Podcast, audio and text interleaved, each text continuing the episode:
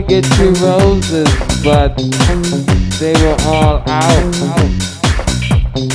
So I got two daisies instead and dyed them with my blood so that they would be red. I'm losing my mind.